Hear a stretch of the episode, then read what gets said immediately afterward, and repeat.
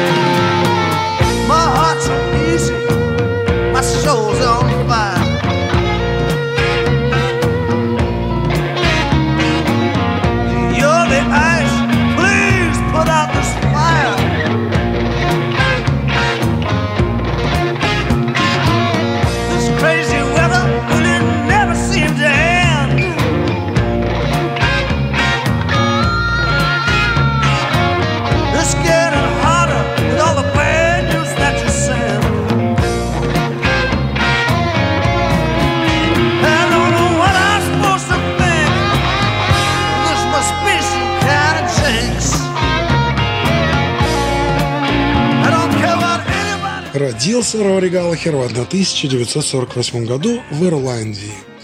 В раннем детстве родители подарили маленькому Рори, нет, не совсем гитару, укулеле. Укулеле – это четырехструнная, такая совсем маленькая акустическая гитара с приятным нерезким звуком. Ее еще принято называть гавайская гитара. Что, к слову, по-моему, является оптимальным вариантом гитары для начала освоения инструмента совсем маленьким ребенком, так как строй гитары можно менять, и стоит она гораздо дешевле настоящей маломензурной гитары. Так вот, после того, как в 9 лет совсем юный Рори овладел азами игры на маленькой гитаре укулеле, то последовал еще один подарок от его родителей, уже настоящая взрослая акустическая гитара. Самообучение игры на музыкальном инструменте юного Рори Галлахера проходило весьма успешно, и уже в 12 лет он выигрывает в местном конкурсе юных талантов. А полученный гонорар потратил на свою первую электрогитару. В силу того, что юный Рори Галлахер не мог позволить себе часто покупать пластинки новых альбомов модных тогда исполнителей, то черпал он музыкальные познания из разнообразных музыкальных радиостанций. И, как многие в те времена, увлекся творчеством британского музыканта Лонни Донагена и произведшим тогда эффект разорвавшейся бомбы Элвиса Пресли. Но остановился и по-настоящему влюбился он в американский блюз, в частности, выделил для себя творчество Мадди Уотерс. В 1963 году Рори Галлахер купил себе за 100 фунтов, на секундочку огромная по тем временам сумма, тот самый всеми желаемый Fender Stratocaster, который по легенде был первым стратом, привезенным из США в Англию. Никто не знает точно, правда это или нет. Но мне самому кажется, что это как минимум действительно красивая легенда, красивая история, а как максимум Почему тогда именно с этой гитарой Рори Галлахер не расставался до конца своей жизни, и почти на всех его живых выступлениях мы можем наблюдать именно этот, становящийся со временем все больше и больше потертый стратокастер. Как бы то ни было, после покупки себе вожделенного стратокастера Галлахер присоединяется к местному шоу-бенду Фонтана. Но устав исполнять каверы на чьи-то песни, вскоре Рори Галлахер собирает свое собственное Trio Taste, песню которого с названием Sugar Mama я и предлагаю сейчас вам послушать в эфире Моторадио. Oh, tell the sugar mama where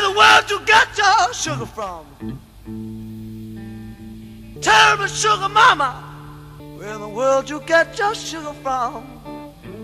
We're down Louisiana. Been working on your daddy's sugar farm.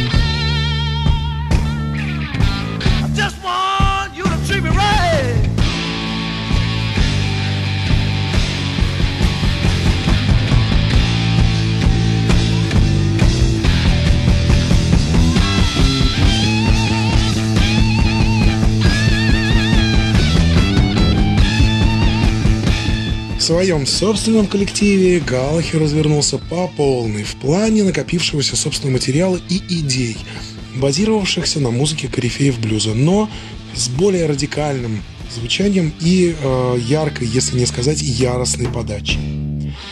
Став одной из групп родоначальниц блюз-рока, группа Рори Галлахера Тейст, кстати, переводится как «вкус», стремительно взлетела в популярности в Туманном Альбионе. Чтобы был понятен уровень популярности группы Рори Галлахера, приведу пару примеров. Брайан Мэй, гитарист великих Queen, вспоминает, что будучи подростком приходил на каждый концерт Галлахера и группы Taste и каждый раз слушал их выступления с раскрытым от восторга ртом. Впоследствии, пробравшись в гримерку к музыкантам, Мэй был очень удивлен и обрадован тому, что парни из Taste оказались простыми, добродушными ребятами и не выгнали увлеченного музыкой юного поклонника со словами «ты как сюда попал?», а наоборот. Рори Галлахер уделил время юному Брайану Мэю и подробно объяснил, как он добивается своего гитарного звучания. Брайан Мэй и по сей день в интервью вспоминает этот случай и благодарит Рори за то, что показал ему способ добиться своего индивидуального гитарного звука, который впоследствии и стал визитной карточкой группы Queen. И второй пример. Среди растущей армии фанатов группы Taste одним из поклонников стал никто иной, как сам Джон Леннон.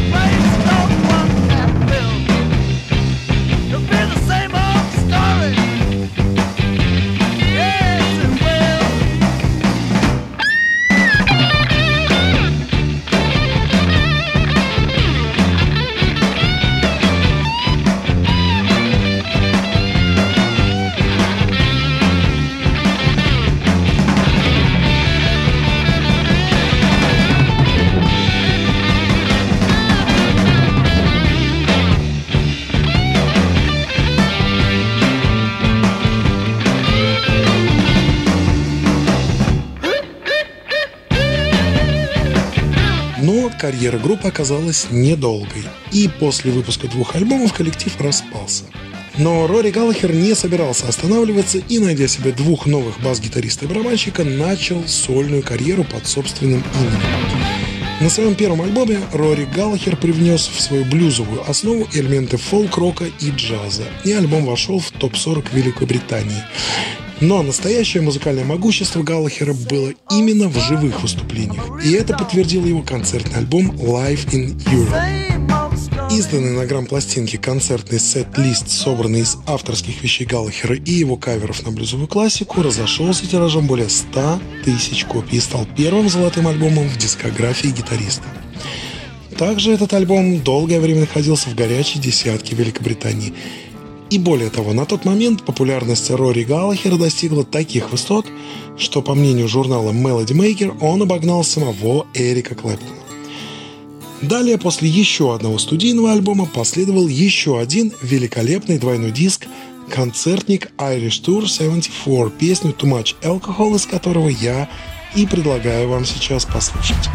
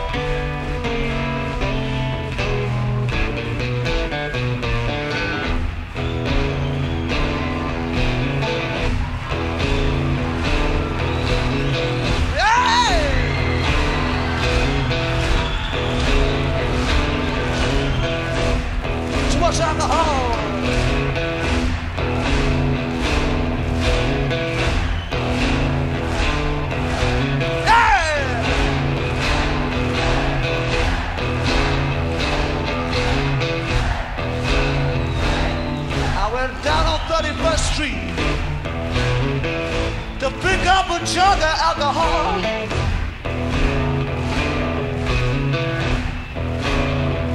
Well, I went down on 31st Street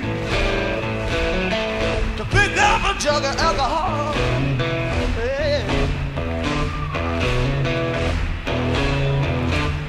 Told the man to put in some water, but he wouldn't put it and drop it off.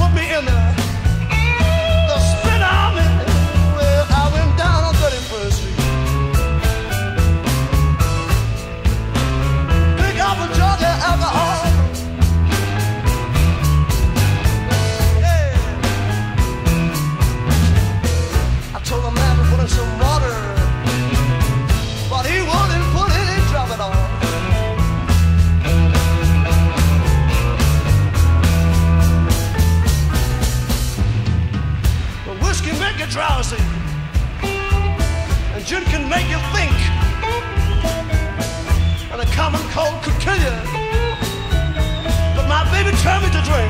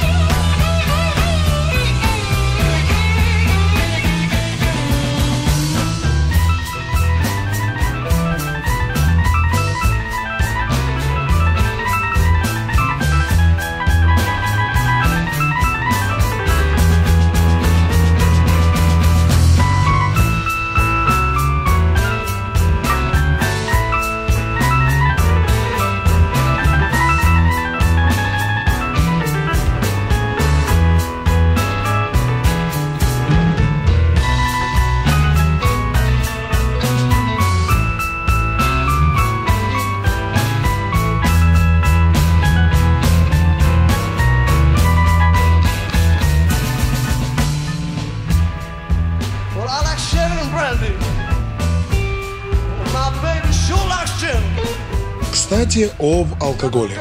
В силу того, что Рори Галлахер действительно давал безумное количество живых выступлений в перерывах, между которыми садился за запись на студии, то разного рода стимуляторы, но преимущественно алкоголь, все больше и больше подсаживали талантливого музыканта на свою опасную диету. Впоследствии он сам даже шутил по этому поводу, что, дескать, исполнять блюз очень плохо сказывается на вашем здоровье. К концу 70-х в еще двух выпущенных альбомах, продюсером которых, кстати, выступил бас-гитарист Deep Purple Роджер Гловер, Рори Галлахер стал все больше и больше уходить в тяжелый рок. В процессе записи и сведения альбома 78 года Рори был не очень доволен вырисовывающимся результатом, и параллельно с этим в его коллективе начались разногласия, от чего Рори просто взял и уволил барабанщика и клавишника, наняв других музыкантов. И от этой всей чехарды и неразберихи, споров и недовольств, выход альбома 78 года стал сильно-сильно опаздывать со сроками. Что не было есть хорошо как для договорной, так и для финансовой составляющей. В итоге, общими усилиями, альбом все-таки удалось выпустить в обозначенный изначально срок, а назвать его решили из-за произошедшей гонки с опозданием сроков сдачи и всем-всем-всем остальными конфликтами и приключениями «Фотофиниш». Рори Галлахер, альбом «Фотофиниш», песня «Brute Force of Ignorance» на Моторадио. радио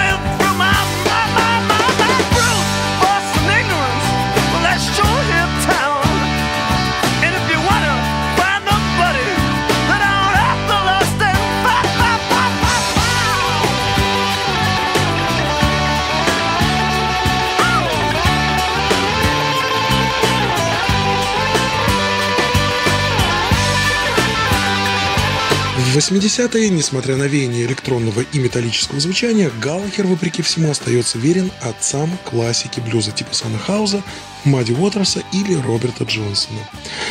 А его живые выступления на классических блюзовых площадках типа Рейдинга в Англии или Монтрё в Швейцарии проходили с регулярной частотой. Но, как я уже говорил выше, живые выступления забирали много сил и энергии, которые Рори Галлахер восполнял спиртным и медицинскими стимуляторами, что в итоге и сказалось на здоровье артиста. В итоге в начале 90-х Галлахера с его концерта увозят прямиком в больницу. Далее гитарист перенес операцию по пересадке печени, которая спустя несколько недель, к сожалению, так и не прижилась. 14 июня 1995 года в возрасте 47 лет не стало Рори Галлахера. Гитарного самородка, по-настоящему народного артиста, дававшего зрителю полную уверенность, что он такой же обычный парень, живущий по соседству, но просто классно владеющий гитарой и пишущий прекрасную музыку. А на сегодня это все. С вами была авторская передача «Путешествие длиной в блюз» и я, ее ведущий Иван Мирешко. И не забудьте, что этот и все последующие выпуски вы всегда можете послушать на подкастах Моторадио.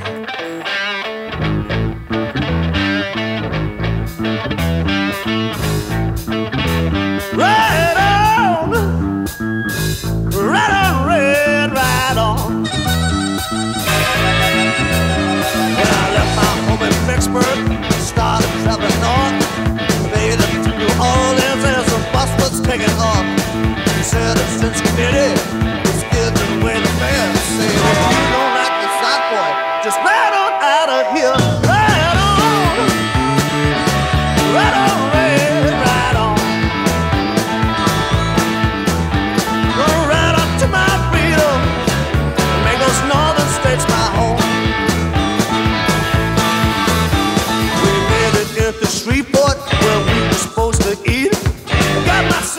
sandwich, had to eat it all.